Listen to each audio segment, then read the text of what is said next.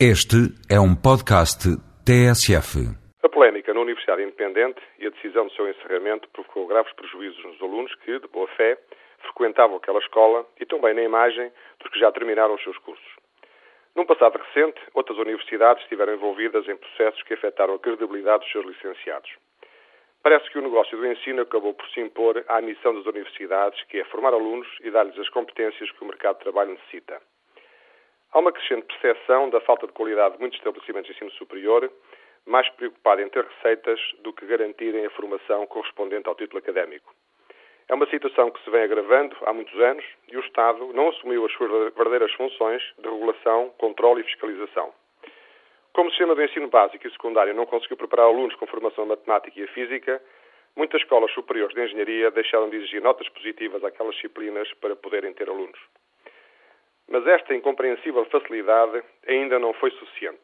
E no ano passado entraram milhares de alunos nos cursos superiores de engenharia com mais de 23 anos, mas sem a habilitação do 12 ou mesmo do nono ano. O estado a que chegamos é demasiado grave para ser ignorado.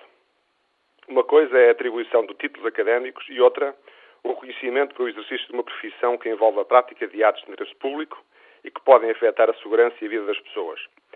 Esse reconhecimento é da responsabilidade da Ordem dos Engenheiros e, por isso, de acordo com um decreto-lei de 1992, a Ordem dos Engenheiros passou a exigir aos licenciados de Engenharia a prestação de provas para serem admitidos como membros estagiários, sendo reconhecidos como engenheiros após a aprovação do estágio. Podem aceder ao exame os licenciados em Engenharia de qualquer estabelecimento de ensino reconhecido pelo Ministério da Ciência.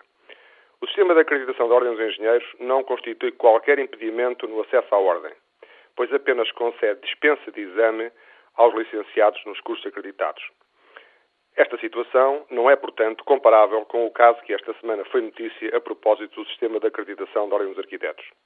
O Sistema de Acreditação Ordem dos Engenheiros foi avaliado em 2006 por uma entidade internacional nomeada pelo Ministro da Ciência, que concluiu, e passa a transcrever, o impressionante relatório da Ordem dos Engenheiros no que respeita ao seu extenso e aprofundado trabalho de acreditação e mais adiante afirma que é obviamente o agente com maior significado e tem, com certeza, o melhor e mais bem desenvolvido processo de acreditação. Em novembro passado, a Ordem dos Engenheiros foi uma das seis instituições europeias que viu o seu sistema de acreditação reconhecido por uma agência europeia. O que lamentamos é a incapacidade do Estado em cumprir a sua obrigação, deixando que o sistema de ensino chegasse ao nível a que chegou, desvalorizando as competências que o título académico deveria assegurar. Felizmente que as boas escolas continuam a cumprir as suas obrigações e a produzir licenciados que são reconhecidos no mercado nacional e internacional e, por isso, as acreditamos como tal.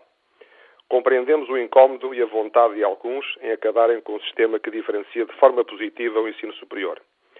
Os que vivem das facilidades e do negócio do ensino, obviamente que não se reconhecem neste sistema. Mas o futuro e a concorrência encarregar-se-ão de provar quem tem razão.